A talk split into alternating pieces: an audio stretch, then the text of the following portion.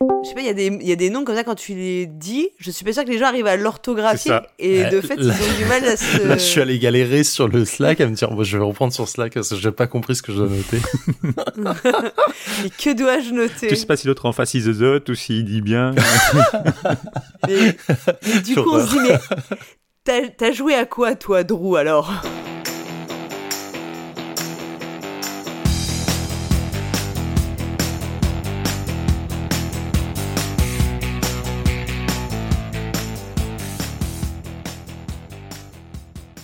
Moi j'ai joué à Fife. faut que, tu, faut que tu les pelles, je pense. Fife, alors Fife c'est F-Y-F-E. Et Ah. alors ça, ça vient Ah. certainement d'un dérivé de, de Five, 5 en anglais, parce qu'il y a beaucoup de choses qui tournent autour du, du chiffre 5 dans, dans ce jeu-là. Et euh, donc c'est un jeu alors d'un auteur, apparemment c'est son premier jeu, j'ai pas retrouvé d'autres jeux, c'est euh, Koch, c'est même certainement un pseudo. Alors là aussi c'est pas facile à, à écrire, c'est K-O-S-C-H.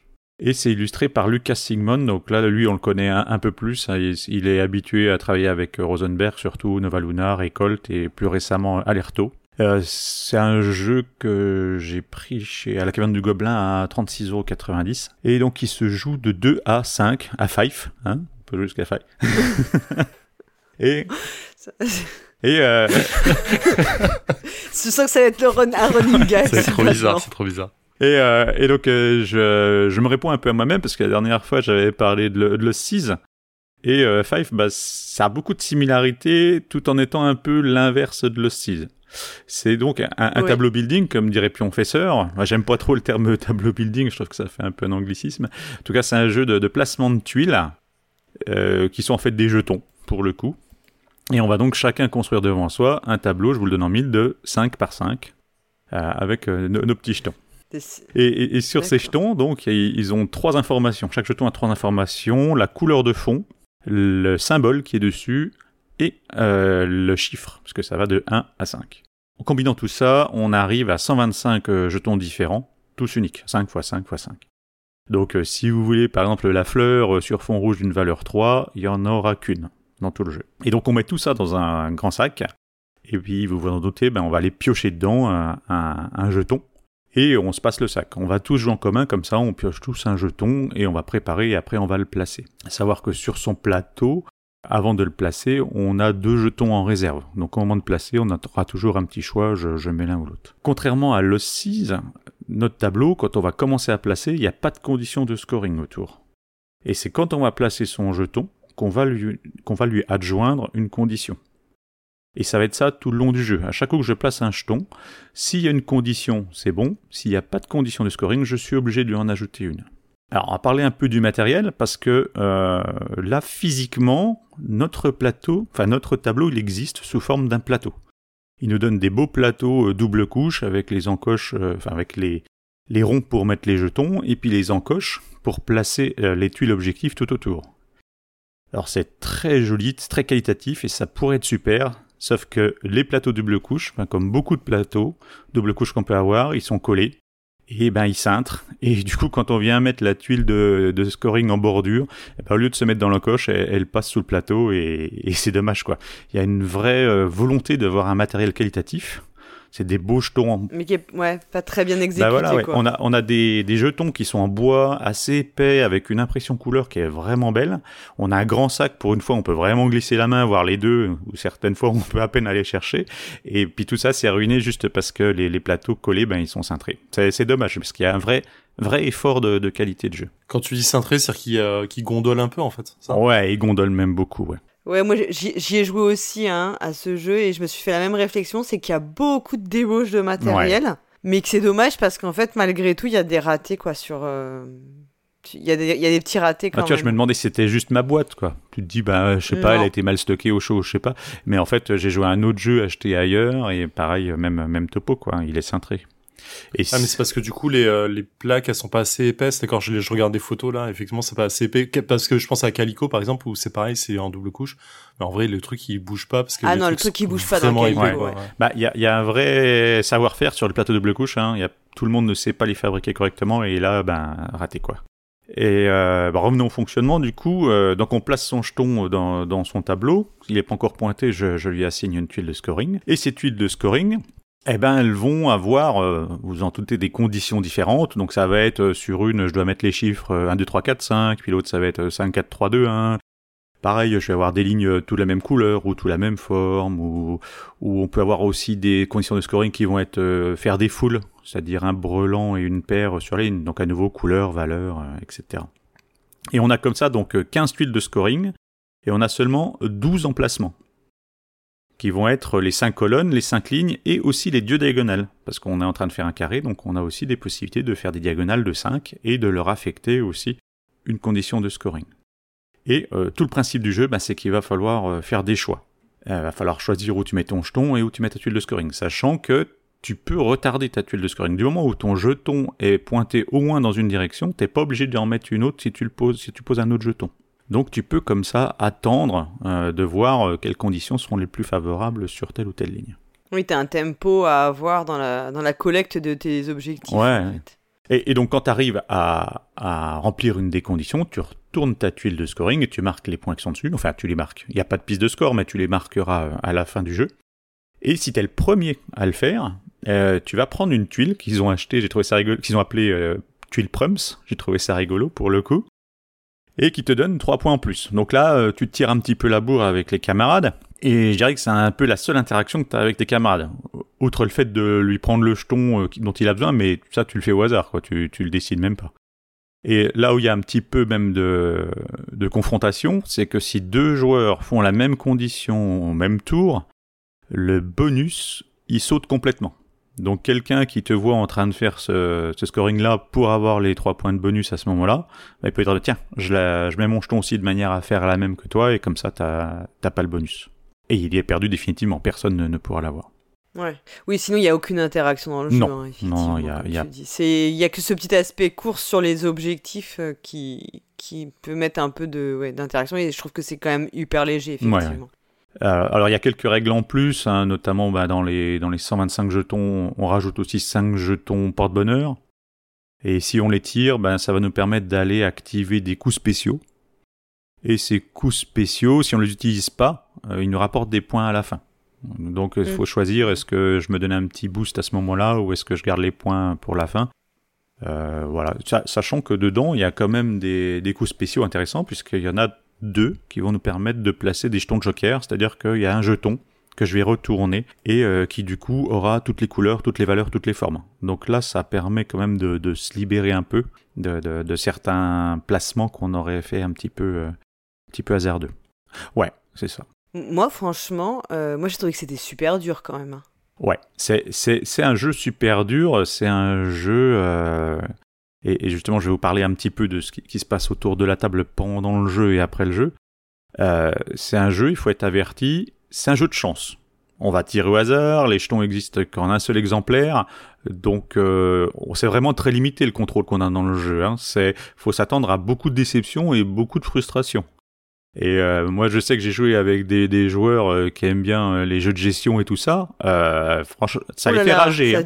Clairement, ah tu, tu vois pas ce qui t'arrive quoi. C'est c'est un jeu où on va essayer de contrebalancer le hasard. T'as le hasard de la pioche et de, ce qui va sortir, et tu vas essayer de le contrebalancer en plaçant à un certain endroit, en, mettant ton score le plus tard possible pour te laisser le, temps de construire quelque chose. Mais c'est du hasard. Tu peux faire une partie pourrie parce que ne sort jamais ce à quoi tu as, prévu de, de, placer, ou tu peux faire une partie géniale parce que tu as le coup de bol, sort tout ce qu'il te faut. Et, euh, et c'est là où, quand on joue avec des, des, des joueurs un peu euh, qui jouent à, des gros jeux et qui essayent de, de, contrôler un petit peu, si tu commences à regarder les cinq plateaux, les jetons qui sont déjà sortis, les probabilités que tu tires celui qu'il te faut, ou, ou, en tout cas dans quelle piste il faut que tu ailles pour avoir le plus de chances de tirer quelque chose qui soit favorable, alors là tu, tu as des parties qui vont durer euh, des plombes. Hein. Ou, tu as la, ou tu as l'analyse paralysis. Hein.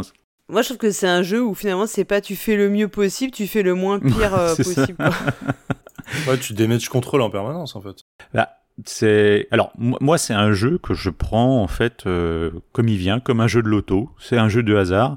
Et pour moi, c'est plus un jeu, c'est un puzzle ou c'est un casse-tête ou, mais c'est c'est un jeu où euh, tu, tu prends ton plaisir à faire ton petit tableau, mais tu joues pas pour le score Je, je joue pas pour être premier ou voilà ou pour faire mieux que les autres parce que je sais qu'il y a tellement de hasard que de toute façon j'arriverai pas à ce que je veux faire. Donc euh, je joue pour le plaisir de jouer plus que plus que pour la victoire parce que c'est pas c'est pas maîtrisable à 100%. Ouais, je sens. En fait, je j'ai envie d'y jouer pour le pour le matos. Je suis en train de voir le truc et je regarde les photos et je me dis, eh, il y a un, comme un truc mais euh, moi, j'ai eu le même sentiment que toi, Drew, parce que j'y ai joué, effectivement, j'en ai fait qu'une partie. Et le jeu, il ouais, te tape quand même dans l'œil parce que visuellement, il, de loin, en tout cas, il te fait un peu. Euh, il te vend pas mal de matos et la couverture est pas mal de. assez jolie, je trouve plus jolie que le reste des, des illustrations dans, dans, le jeu d'ailleurs. Et, euh, et en fait, c'est un jeu qui est. t'es vite, t'es vite un peu ouais, désappointé de, de, ce que tu fais. Et, euh, mm. et moi, je trouve qu'en ce moment, il y a, en plus, il y a une surenchère en ce moment de jeux où tu construis ton scoring, en fait, euh, enfin, où tu fais cette espèce de quadrillage et, et tu colles des scores un peu euh, en fonction de ce que tu veux. Et du coup, il y a, ça, je commence un peu à, on, on sature un peu de ça, je trouve aussi, donc c'est pas, pas évident. justement, je le, je le comparais un peu à le 6 en disant que c'est un peu son inverse. Déjà parce que là, les conditions de, de de scoring arrive en cours de partie, alors que le 6, tu les mets avant. Donc en fait, ça, change pas mal les choix. Et euh, c'est l'inverse aussi, parce que le 6, si tu joues à moins de 4, tu as un aspect très... Euh, comment dire très confrontation avec les autres joueurs, parce que tu vas éliminer mhm. des tuiles. Donc tu vas avoir la possibilité de prendre une tuile pour toi, ce qui peut déjà être aussi une action de blocage si tu construis la même chose que les autres. Et en plus, si tu joues à moins de 4, en plus d'en prendre une, tu en élimines une. Donc quand tu la prends, tu la prends pour toi, et celle que tu élimines, tu l'élimines pour que l'autre l'ait pas. Donc je trouve que dans le 6, tu as vraiment de la confrontation très forte. Dans Fife, chacun joue dans son coin. C'est, tu vas pas pouvoir influencer chez l'autre, hein. à part le, le, petit bonus de 3 points, mais c'est, c'est pas grand chose, c'est vraiment anecdotique. Je suis étonné du coup que ce soit même pas euh, possible de jouer en solo en vrai parce qu'à la fin euh, tout ce que tu fais c'est mesurer euh, ton score par rapport aux autres. C'est ça. Bah, alors c'est ce que j'allais dire parce que moi qui suis pas adepte des jeux solo j'ai eu envie d'en faire une partie solo et ça marche très bien. Alors que sur le, sur la boîte c'est bien marqué de 2 à 5. Alors je sais pas pourquoi cette restriction mais euh, T'as autant d'interaction quand tu joues tout seul que quand tu joues à plusieurs. Quoi. Allez, enlève les tuiles prums, hein, ne marque pas tes trois points, mais c'est tout quoi. C'est ça pourrait être. Bah, du coup, tu viens de filer un, un challenge à ZKL, c'est dit jouer en solo. ouais, ouais, faut que je récupère une boîte. Je, je suis pas sûr que. De... Euh, je pense que le jeu, j'adorerais, mais euh, je, je, pense pas avoir beaucoup de joueurs autour de moi qui kifferaient ce genre de jeu, donc euh, je te le, un peu limité, je te le ramènerai à Essen si tu veux, tu faire une partie euh, dans un coin. Allez. et, et, toi, t'as joué à quoi, Zéphiriel? Euh, bah, Moi, j'ai joué, euh, j'ai pas mal joué cet été, et notamment pendant que j'étais en vacances et en, en, rando, parce que du coup, c'était une petite boîte de jeux facile à, à, à transporter. J'ai pas mal joué à Red Seven. Euh, qui est un jeu euh, que j'avais. Alors j'ai découvert il y a longtemps le jeu, mais euh, je l'avais un peu oublié, je l'avais pas chez moi. c'est édité en français par Nuts Publishing. C'est Chris Sislik qui fait ça, qui est un des gars derrière One Deck Dungeon, qui est un de mes jeux, voilà, jeu de cœur, hein, j'ai envie de dire. Qui était dans ton ludopif. Grave.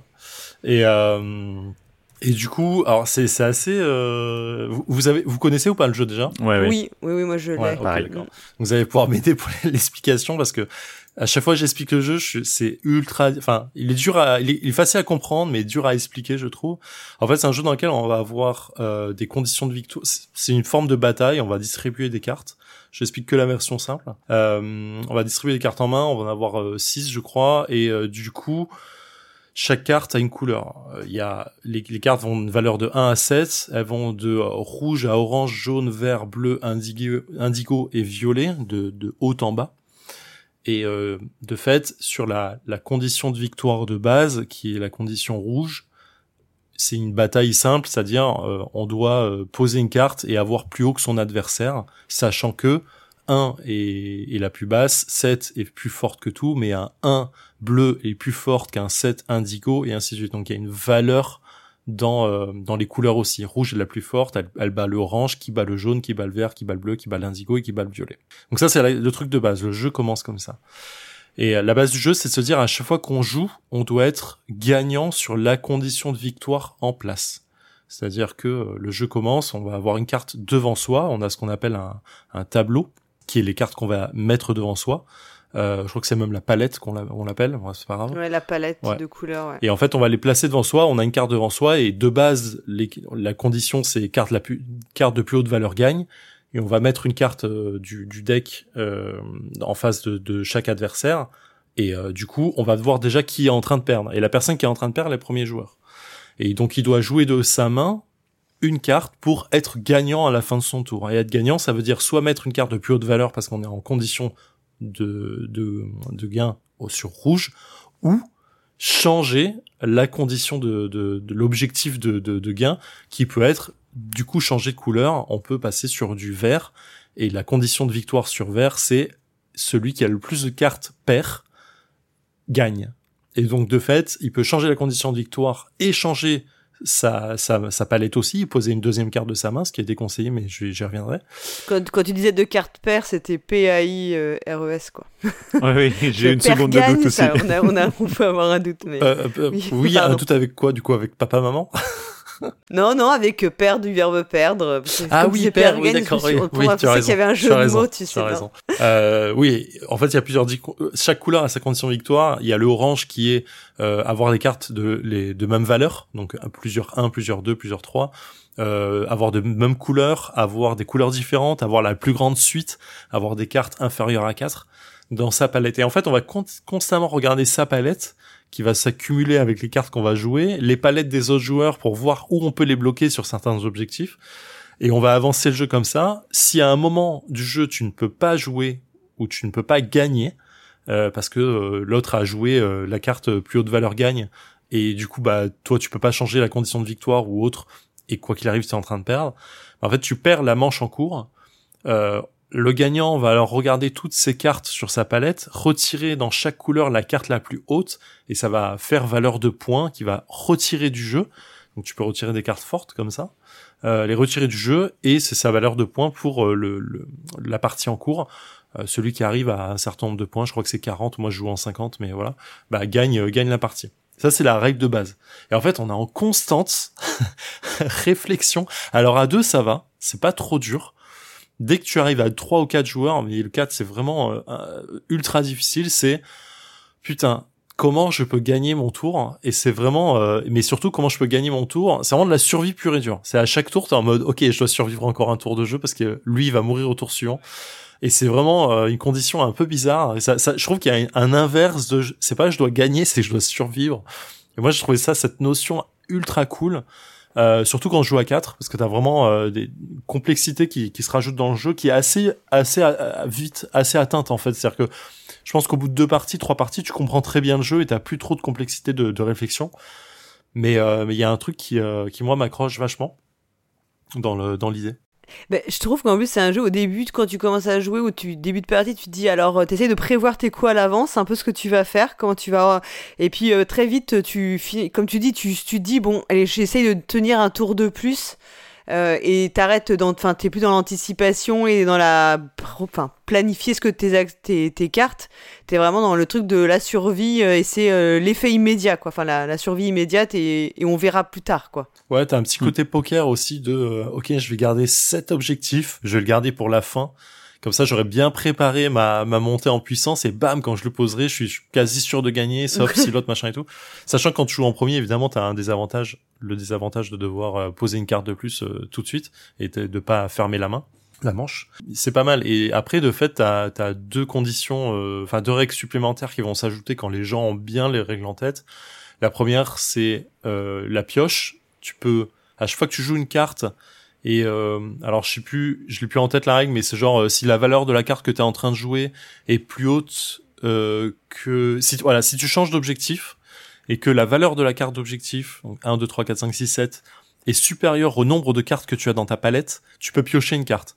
Et en fait là, ça te rajoute mais d'un coup une complexité de jeu en mode attends, je peux tenir un tour de plus en piochant, mais il faut que je joue celle-là, mais si je joue celle-là, je perds un objectif qui peut euh, être agréable pour moi plus tard. Et en fait, t'as vraiment euh, une complexité supplémentaire, et t'as un troisième niveau complexité en expert avec des symboles sur les cartes que j'ai pas encore testé, euh, parce que les joueurs qui jouaient étaient pas, pas très chauds. Mais ouais, t'as, t'as, je trouve qu'il y a une, une certaine profondeur, et pourtant je suis pas la personne qui je défends pas les règles supplémentaires dans les jeux. Je trouve que si un jeu apporte des variantes derrière, c'est qu'il y a un problème dans le jeu.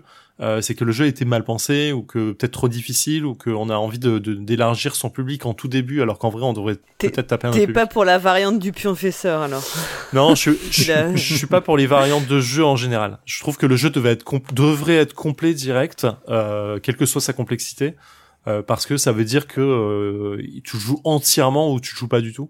Euh, bon, bien sûr, il y a des exceptions, toujours plein d'exceptions à la règle, mais euh, mais j'aime bien ce truc. Et là, en fait, c'est une des exceptions pour moi, c'est de dire c'est une variante qui peut apporter un truc supplémentaire plus tard en disant ok j'ai bien profité du jeu de base, passons à autre chose et euh, je trouve ça assez sympa. Après les variantes, ça peut permettre de faire aborder le jeu à des joueurs euh, qui seraient peut-être arrêtés sur un jeu complet. Moi, ce qui m'intéresse toujours dans les variantes, c'est que l'auteur dise pour lui quel est le jeu euh, qu'il a imaginé à la base? Et est-ce qu'il a été dégradé pour permettre un meilleur accès? Ou euh, est-ce que, euh, au contraire, il a été enrichi après avec une extension, variante, tout ce qu'on veut? Et euh, moi, ça m'intéresse toujours de savoir pour effectivement sentir où voulait aller l'auteur. Ouais, je trouve, qu'il y a beaucoup de variantes qui font un peu, un peu effet patch de jeu quand il y a, ils se rendent compte un peu tard qu'il y a un petit problème de règles. Et, euh, et du coup ils mettent une variante pour essayer de la régler euh, en mode si vous aimez pas ça vous pouvez faire ça. C'est un peu comme certains certains euh, mm. euh, je prends toujours l'exemple de Terraforming Mars l'extension prélude pour moi c'est un gros patch du jeu en fait. Ils se sont rendus compte que le jeu au début était relou et en fait ils ont mis ça pour dire bon accélérons un peu le jeu quoi. Et du coup mm. j'ai toujours un peu cette peur de sur les variantes. Toi tu tu t'as kiffé Drew le jeu? Tu t'aimes bien ou pas du tout? Alors moi, ça fait longtemps que j'y ai pas joué, mais j'y ai toujours joué à 4, je crois, et euh, j'ai bien aimé, mais il y a un aspect vraiment confrontation qui est, qui est terrible. Hein. Tu, c'est difficile de construire quelque chose, je trouve presque. Selon, selon ta main, c'est, tu subis. J'ai plus l'impression de subir que de construire dans, dans ce jeu-là. tu survis sur le jeu. Ça me, ça me déplaît pas, hein, mais c'est vraiment, euh, c'est pas vraiment de la construction. Et toi, euh, Paul Garat, t'as joué à quoi du coup? Bah écoutez, moi j'ai, j'ai joué à Tales of Evil. Euh, pendant cet été. Je ne sais pas si ça vous parle ou pas du tout. Non. Pourtant, ça tout sur le papier pour te parler, Zéphiriel. Ouais, je suis en train de regarder là. Alors, Tales of Evil, déjà, c'est une boîte qui a une couverture absolument magnifique, euh, moi je trouve, euh, qui te t'évoque plein de choses. et on voit des petits personnages, c'est en noir et blanc, assez stylé, comme disent les jeunes. Avec des petits, on voit qu'il y a des petits personnages sur des vélos, on comprend que c'est plus ou moins des pré-ado, enfin ado, pré-ado. En fait, Tales of Evil, c'est un jeu narratif d'un auteur italien qui s'appelle Antonio Ferrara et qui, à la base, si j'ai bien compris, n'est pas euh, auteur de jeu plutôt, mais qui est euh, auteur de livres d'horreur. Voilà, donc c'est un peu de mhm. ça dont il va être question, puisque dans Tales of Evil, on incarne, c'est un jeu narratif, on incarne des, oui, des ados, pré-ados, qui euh, vont partir dans une maison un peu maison hantée, dans, dans le mode campagne, pour, bah, pour élucider un petit peu des, des mystères, des... Alors c'est pas des crimes et des délits, mais plutôt une disparition. Hein. Il, y a une il y a une campagne avec une... en six chapitres où il y a une disparition. Et euh, on est euh, clairement euh, dans ce l'ambiance un peu ben, un peu de Stranger Things hein, un petit peu, mais surtout là, je pense que la plus grosse influence c'est bien sûr l'œuvre de Stephen King.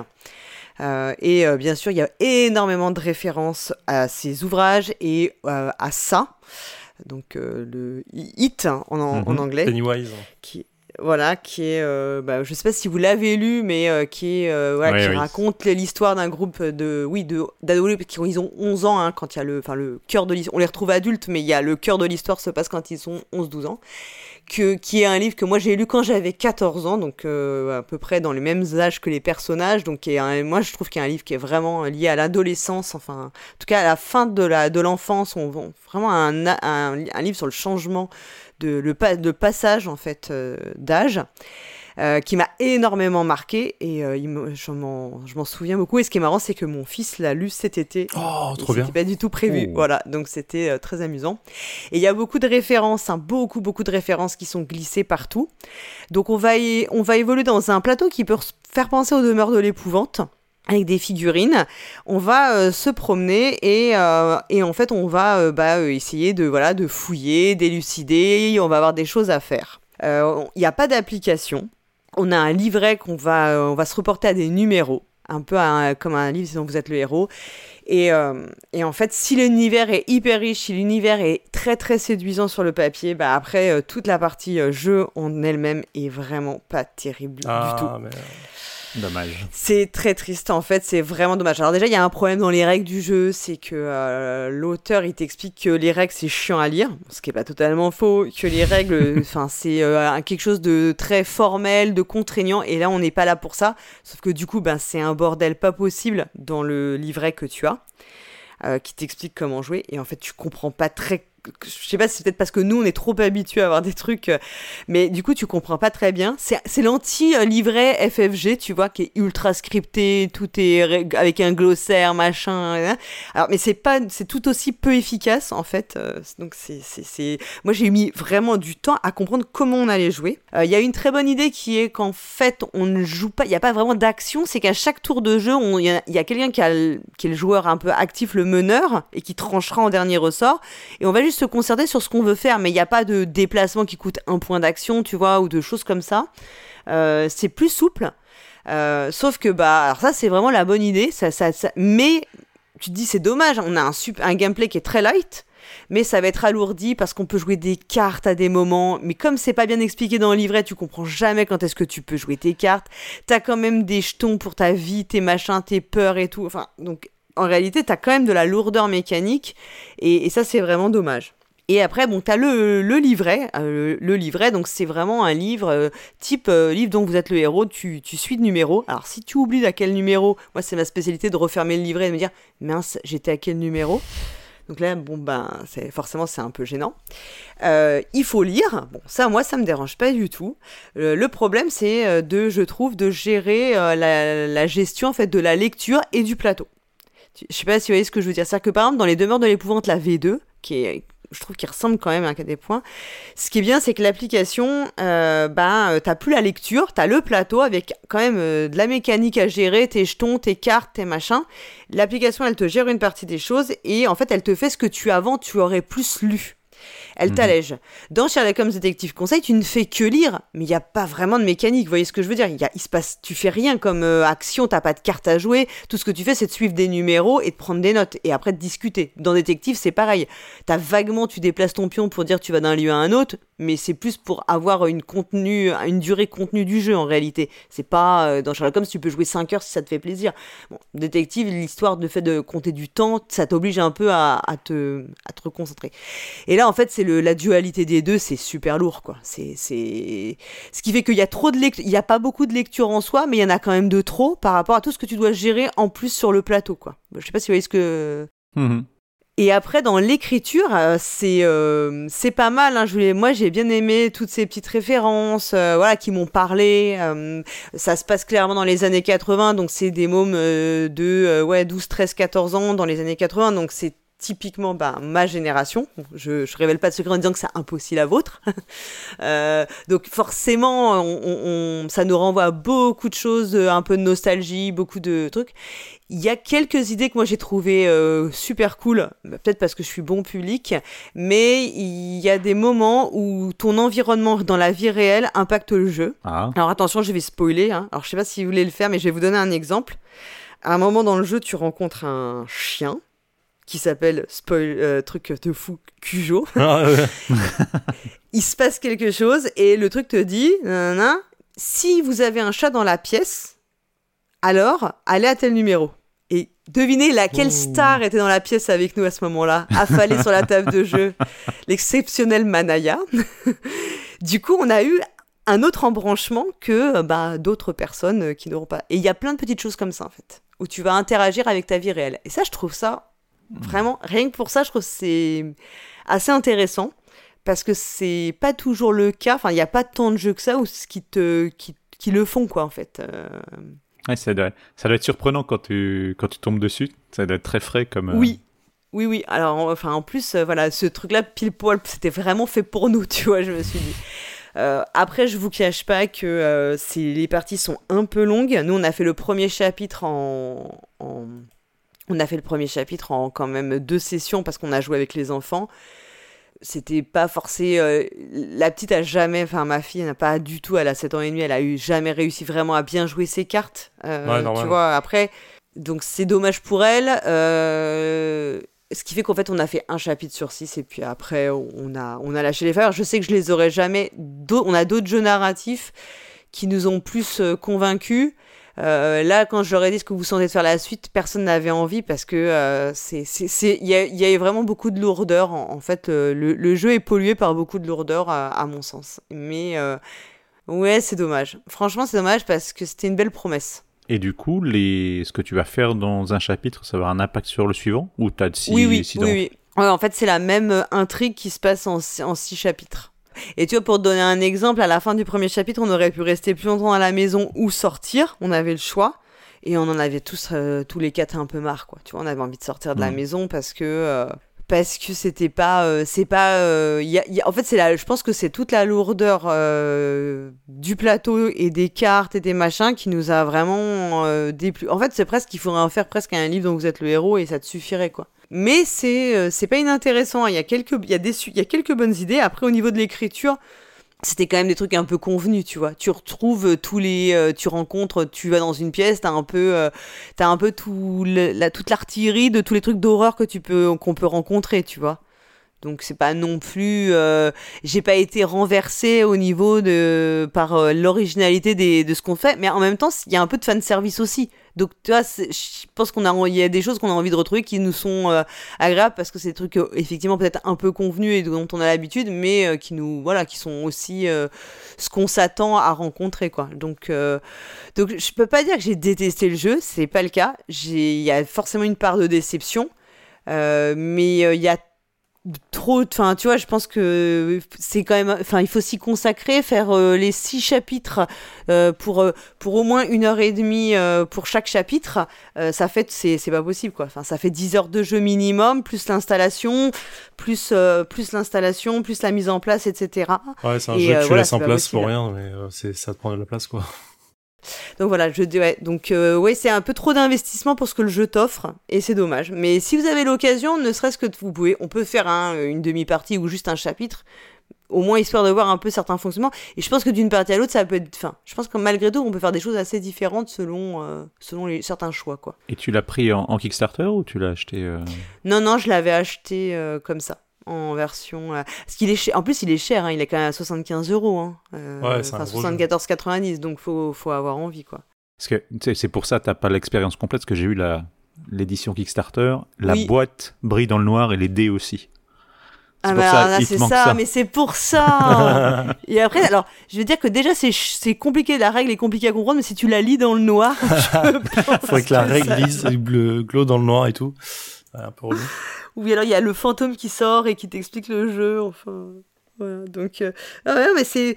C'est pas inintéressant. Moi, je m'intéresse. Tous les, tous les jeux comme ça, de toute façon, je, je jette toujours euh, un œil et je suis assez. Euh, enfin, je suis toujours assez partante pour essayer tous les jeux un peu narratifs, etc., de ce type-là. Donc, tant j'ai, j'ai pas de regret de l'avoir acheté et euh, de pas avoir apprécié, parce que je trouve ça toujours intéressant. Mais c'est, ça m'a pas transporté. un peu de déception, quoi.